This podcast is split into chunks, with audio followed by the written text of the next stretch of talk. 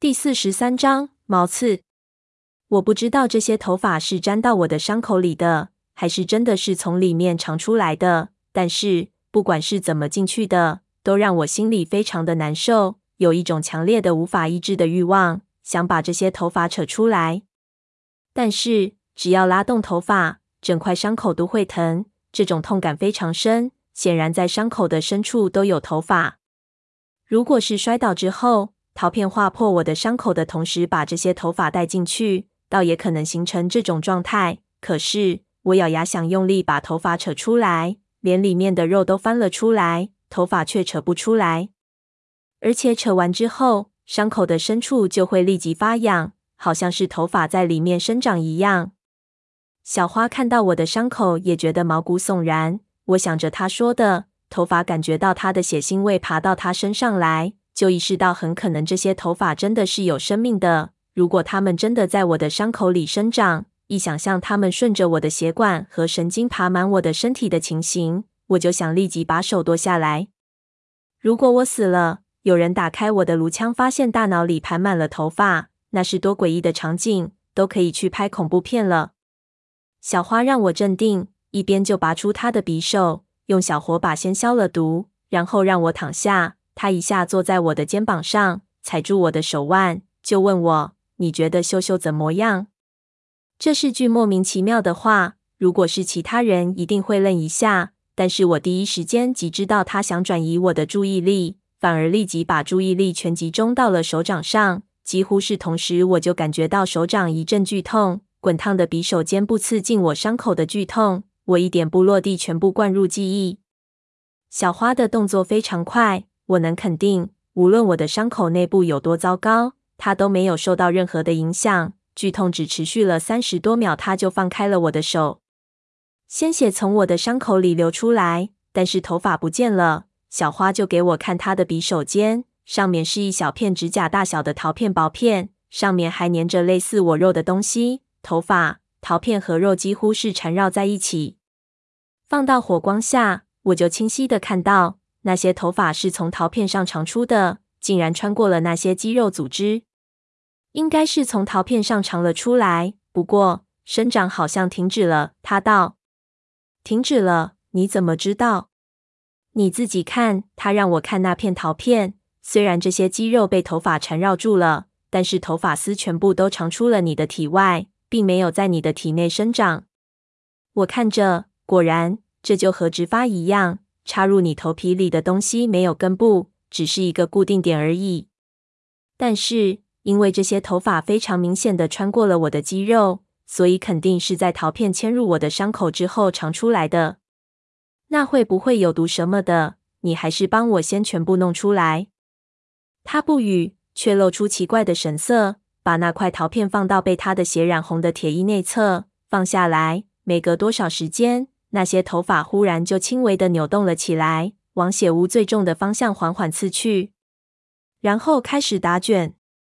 我心说：这是什么头发？这简直是细丝一样的蚂蟥。他看着，又看了看我的伤口，就道奇怪：这东西对血非常敏感。如果刚才没有这件铁衣服，我的伤口里肯定钻满了头发。但是这些头发如果是嗜血的，那么进入你伤口之后，应该顺着你的血管封长，它们应该是往里钻入才对。但是你看，你伤口里的这些头发都是往外长，显然它们是想逃离你的身体。逃离？我奇怪。就看他拿住我的手，往铁衣上方一拉，然后一挤我的伤口，几滴血就从伤口里滴下去，滴到了头发上，一下就看到那几根头发扭曲着，迅速退了开去。我看着，心中有点迷茫。咦，这是怎么回事？就听他道：“现在我知道老太太为什么要让我带着你了。”小花的表情很是感慨。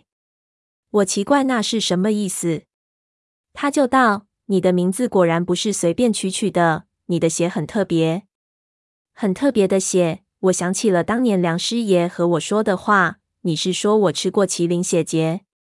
具体我不清楚。麒麟血结只是一种可能性，这种血到底如何产生的，还是一个谜。他道：“没想到你会有这种体质，你是天生的还是后来的？”我心说：“应该是后来的吧。”不过我在去七星鲁王宫之前，也从来没有注意过我的血的问题。学校里的检查、体检什么的，我一直都正常。不过谁知道呢？在学校里的时候，我可没遇到过这些事情。他用火烤烫匕首，继续为我处理其他的伤口，一边痛时道：“老太太肯定知道，看来她都算计好了。但是为什么没告诉我？”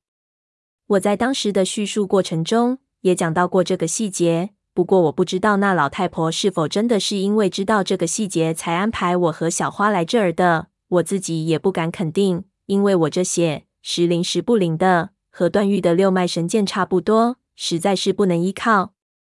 麒麟血到底是什么东西？我想起闷油瓶的血，就问他。刚问完，匕首尖就挑入我的脚里，疼得我几乎缩起来。一会儿，他就挑出了一片东西给我看。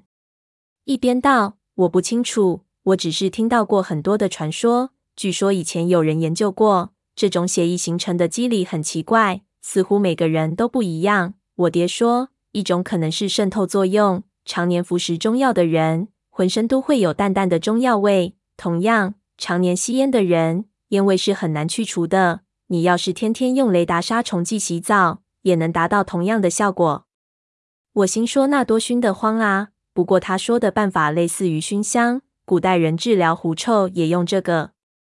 据说杨贵妃有狐臭，就是天天用中药泡澡。在清朝有一个妃子叫香妃，据说也是从小在花瓣香料中长大，所以身上带有异香。不过我和闷油瓶身上没有任何的异味，我也不相信一小片麒麟血结有那么大的效力。